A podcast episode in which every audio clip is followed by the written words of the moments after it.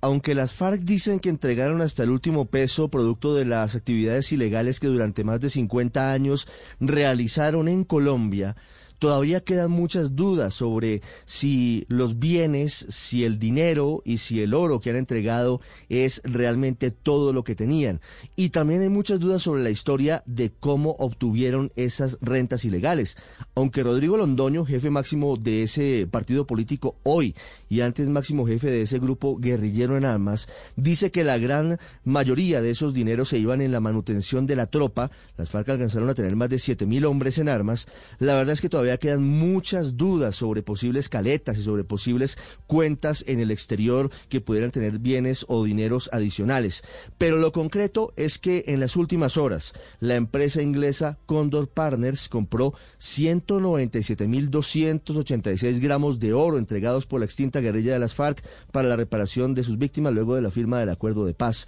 La Sociedad de Activos Especiales efectuó la subasta había firmas de varios países del mundo, particularmente de Y de Asia interesadas en la compra de casi 200 kilos de oro puro, cifra para nada despreciable, pero que para algunas víctimas de esa guerrilla y para sectores políticos críticos del acuerdo del Teatro Colón es insuficiente y, como hemos dicho, muy pequeña frente a la riqueza que manejó la extinta guerrilla, producto de sus actividades ilegales, entre ellas el narcotráfico. Al final de la subasta, el gobierno colombiano recibió 40.630 millones de pesos, unos 11 millones 900 mil dólares que servirán para el proceso de reparación integral de las víctimas de los hechos violentos cometidos por esa guerrilla. Anoche, los jefes del partido FARC se declararon satisfechos con los resultados de la subasta, recordaron las dificultades que según ellos han tenido para que el Estado reciba otros bienes para la reparación de sus víctimas y rechazaron el ultimátum para concluir este proceso que vence el próximo 31 de diciembre.